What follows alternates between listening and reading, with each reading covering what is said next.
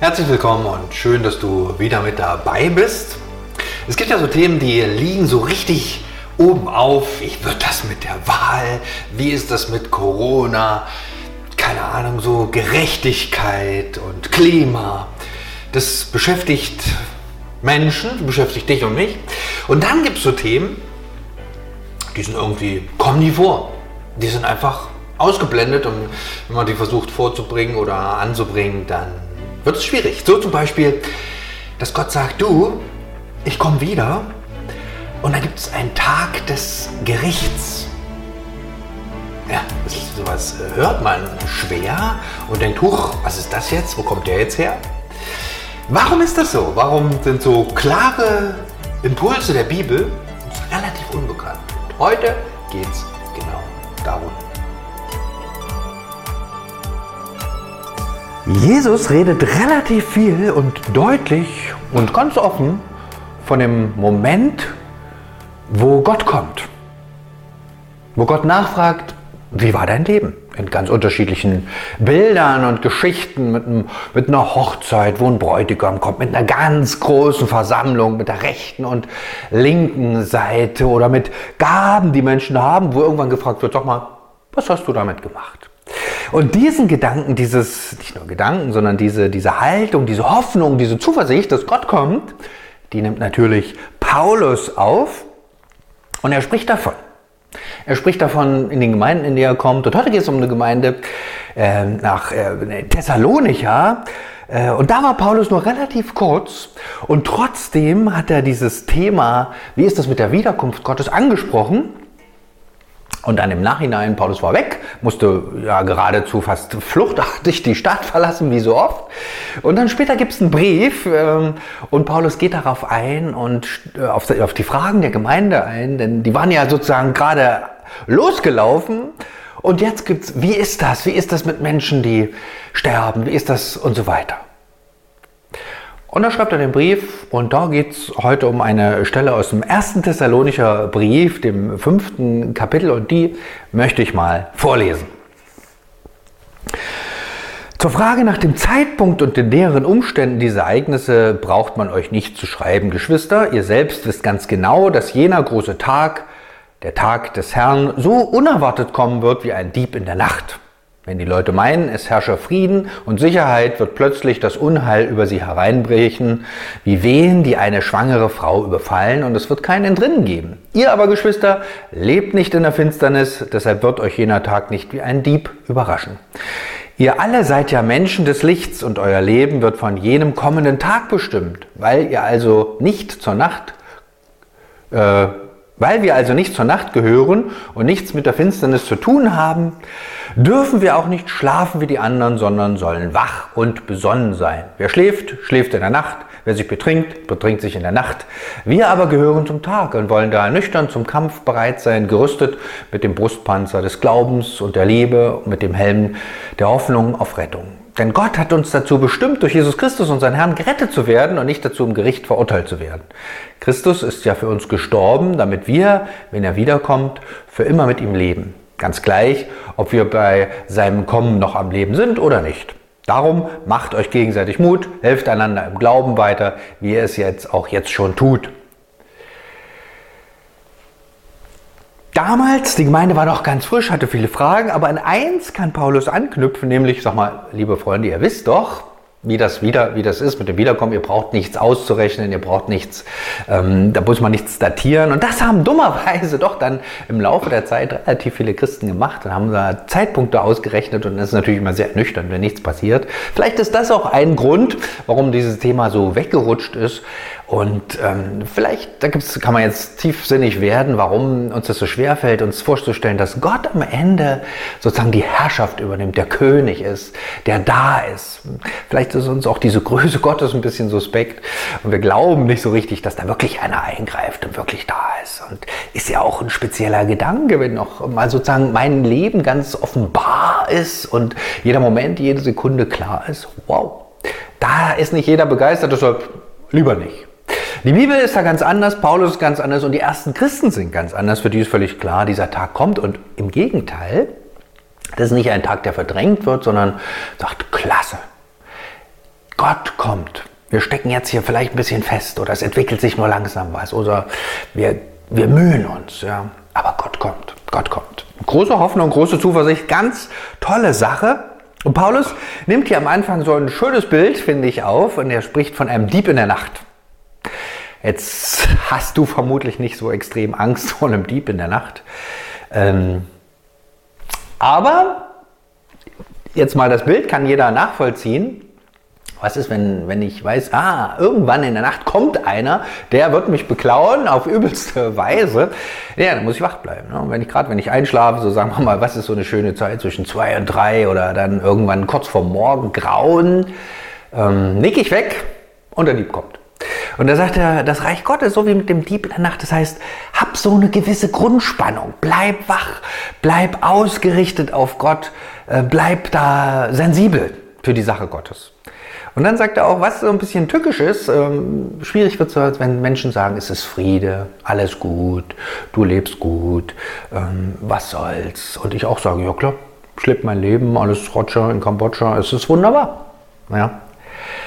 Ähm, und da ist Paulus nicht ganz so äh, begeistert und sagt, äh, und schiebt noch ein Bild nach, auch sehr... Äh, sehr drastisch. Das ist so wie mit den Wehen bei einer Frau. Naja, ich kann ja jetzt bloß vom Hören sagen, äh, berichten, aber hab's schon immer mal gesehen. Äh, und das ist ja, das hat Vorboten. Ne? Es hat Zeichen, da entwickelt sich was, da nimmt die ganze Sache Fahrt auf oder auch nicht. Das kann ja auch dauern. Aber sagen wir mal, dann kurz vor knapp ist es, ist es eine atemberaubende Kraft ja, die dieses Kind sozusagen auf die Welt bringt und spätestens da ist dann nichts mehr zu stoppen. Es kommt auf jeden Fall. Ja, und das, das macht Paulus. Dieses Reich Gottes, Gott selber, kommt auf jeden Fall. Und das finde ich was ganz Wichtiges. Und dann klingt, sagt er so mal ein bisschen, es wird keine Entrinnen geben. Das klingt so ein bisschen, ach du meine Güte, es wird keine Entrinnen geben. Ich glaube, Paulus will da nicht Angst machen, aber selbst bei so einer wachen, neu entstandenen Gemeinde sagt er, du Leute, schlaft nicht ein. Es geht ihm um eine Ernsthaftigkeit, einfach weil ihm das so wichtig ist. Verpasst das nicht. Lebt in dieser Hoffnung, lebt in dieser Zuversicht, dass Gott kommt. Das ist so die Motivation äh, von Paulus und die gibt er hier diesen ersten Christen mit. Und dann, wie geht das? Wie ist das mit dem Dieb in der Nacht? Wie, hält, wie halte ich diese Spannung? Wie ist das mit den Wehen, was auf jeden Fall kommt? Ja, pff, wie mache ich das jetzt nur? Und Paulus sagt es ganz einfach. Er sagt, lebt nicht in der Finsternis. Hm. Das heißt auf Deutsch, lebt nicht in der Finsternis, lebt im Licht. Was fällt dir bei Licht ein? Was fällt mir bei Licht ein? Natürlich, Jesus sagt, ich bin das Licht der Welt. Das ist sozusagen in seinem Fokus. Äh, ich ausgerichtet auf Jesus bin, auf, sein, auf, seine, auf seine Person, auf seine Worte, auf sein, sein Wesen, auf seine Gegenwart, ich mit seiner Gegenwart rechne, dann sagt er, es ist kein Ding. Richte dich auf diese Person von Jesus aus. Jetzt ist ja wieder so die Zeit der etwas in die dunkle Jahreszeit und äh, Kinder müssen früh mit dem Fahrrad fahren, einige jedenfalls. Und da bin ich mal sehr hinterher, dass die Licht, dass die Akkus von den Lampen aufgeladen sind. Ne? Also weil ich finde es so furchtbar, man ist nicht beleuchtet und wird dann, und ein Auto kommt. Man muss an der Straße lang fahren. Deshalb bin ich da sehr hinterher. Akku aufladen. Und das ist ja auch eine Motivation, weil ich möchte, dass, dass meine Kinder da, dass es gut geht. Und genauso eine Motivation und noch viel intensiver ist es ja, dieses, in diesem Licht Gottes zu leben, diese Akkus aufzuladen im Licht, in der Licht von, äh, von Jesus Christus. Wenn Jesus Christus sagt, ich bin das Licht der Welt. Und ähm, dann gibt es hier so eine Formulierung, das ist so ganz knapp formuliert, kann man fix überlesen und da steckt eine große Spannung oder, naja, wie soll man sagen, Spannung, eine, so eine doppelte Wahrheit drin. Ja, Paulus sagt dann, ihr seid ja Menschen, im Vers 5, ihr seid ja Menschen des Lichts. Ja? Deshalb lebt auch im Licht. Lebt nicht in der Finsternis, weil ihr ja Kinder des Lichts seid. Und das, was hier Paulus nur so kurz anspricht, ist ja, äh, wenn, ich, wenn ich Kind des Lichts bin, heißt es ja, Jesus Christus ist mein Herr, ich glaube ihm, ich vertraue ihm, ich habe mich für Jesus Christus geöffnet, er ist der Herr sozusagen meines Lebens, er bestimmt mich. Und dann könnte ich auch sagen, ja super, bin Jesus, gehört zu Jesus und gut. Und trotzdem ist ja immer wieder auch in den äh, Texten des Neuen Testaments nicht nur hier die Herausforderung, ja gut, du bist jetzt Christ, Gott hat dir alles geschenkt, aber jetzt nimm das an, jetzt steig da rein, jetzt leb darin, jetzt übernimm, nimm, nimm das. Und das ist so diese Herausforderung, dieses Nicht-Einschlafen, dieses Wachbleiben. Weil wenn Jesus dich prägt, wenn Jesus äh, deine Sinne schärft, wenn dieser Geist Gottes dich durchdringt, dann ist doch klar, dann weißt du doch schon was über Gott und dann weißt du auch, dass er kommen wird. Und dann, es hört Paulus hier noch nicht auf, sondern er bringt noch so einen herausfordernden Satz, den finde ich, hm, habe ich schon na, drüber nachgedacht und denke, wow, der ist wirklich hart, herausfordernd. Er sagt nämlich Paulus hier nochmal in Vers 5, ähm, dass euer Leben wird von diesem kommenden Tag bestimmt.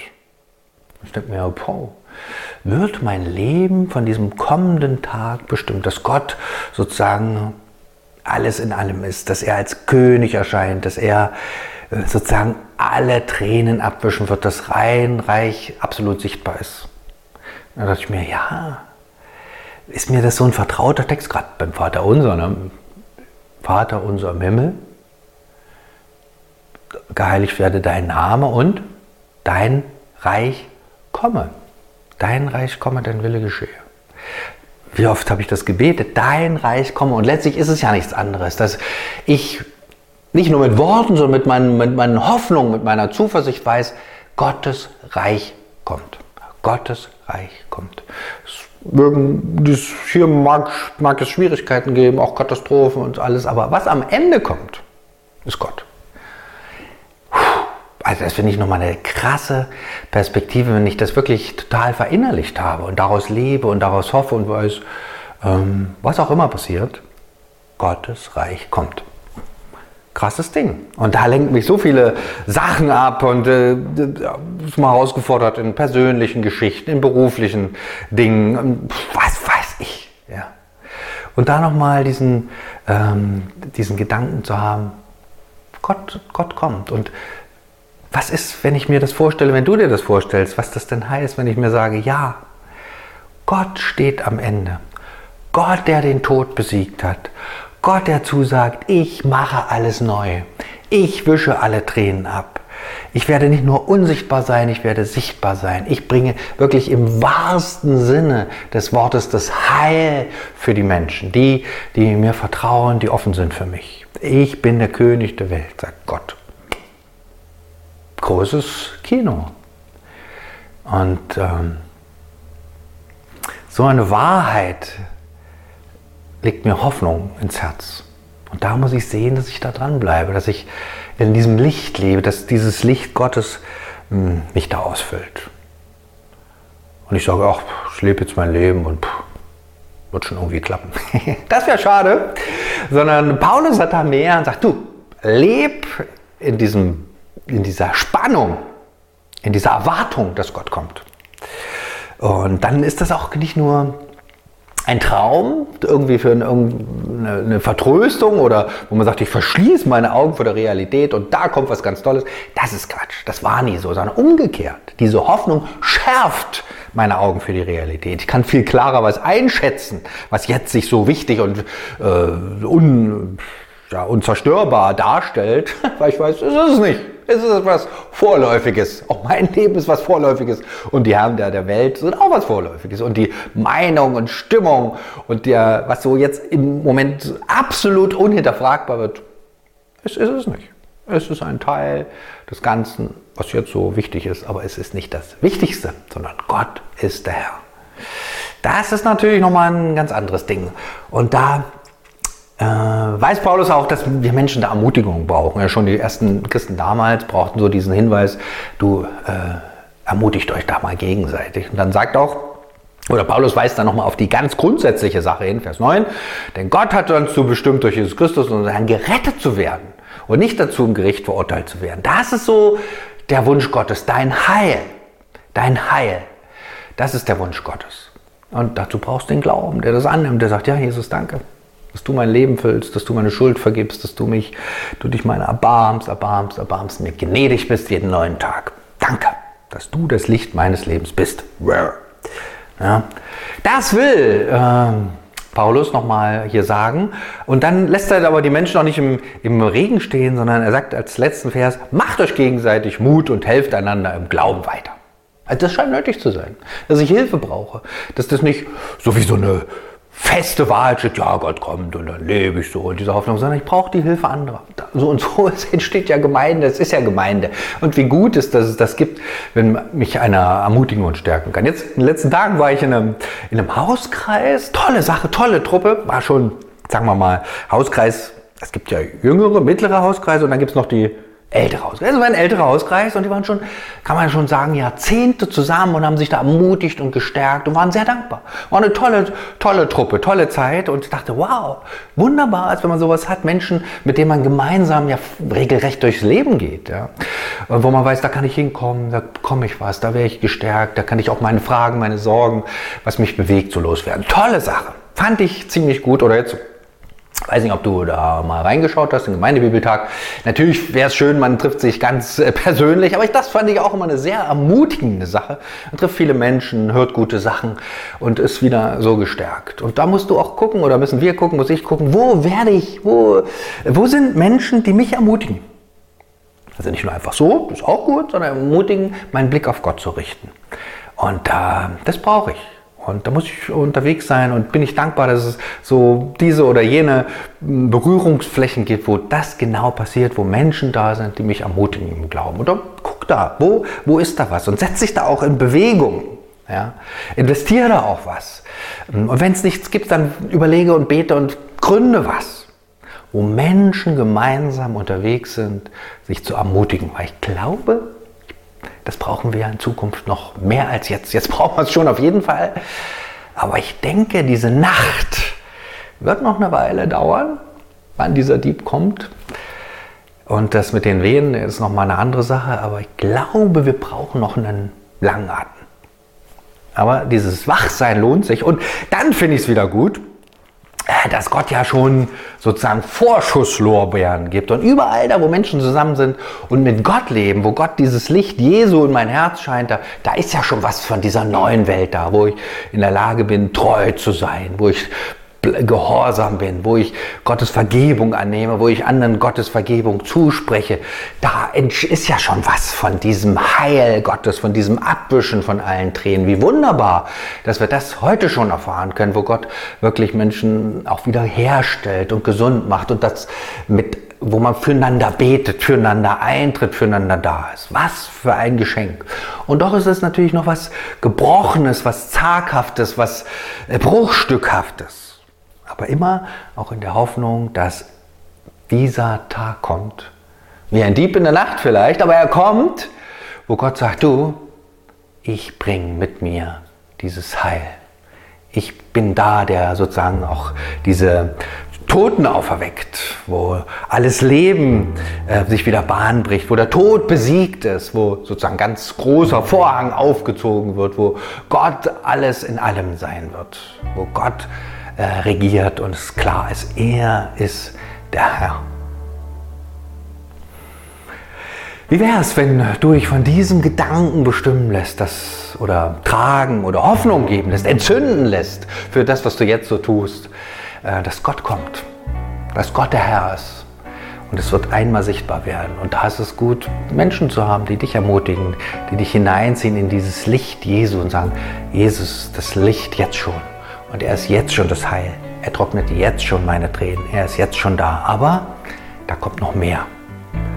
Und ähm, da ist es gut, diese Hoffnung wach zu halten. Und gut ist, dass Paulus uns darauf hinweist, wir das nachbuchstabieren können. Und dafür möchte ich beten. Vater im Himmel, danke dafür, dass du lebendig bist und dass du kommst. Du bist der Herr aller Welt und danke, dass es einmal ganz klar und sichtbar sein wird und du wirklich abwischen wirst alle Tränen. Bin ich übrigens sehr gespannt, wie du das machst. Aber ich bitte dich auch, dass wir jetzt schon diese Hoffnung, diese Zuversicht hm, haben, äh, dass nicht diese Herren der Welt jetzt äh, das Ende sind, sondern du bist das Ende und das Ziel. Schenk uns da, leg uns da diese Hoffnung, diese Zuversicht in unser Herz, dass wir Freude haben, mit dir unterwegs zu sein, bei dir zu bleiben, an dich zu glauben, auf dich zu vertrauen, deine Kinder zu sein, Herr. Und lass uns wachsam sein in dieser Zeit, dass wir uns nicht einlullen lassen von tausend Dingen, sondern unseren Fokus auf dich richten. Dich, den lebendigen Gott, den Herrn der Welt. Amen.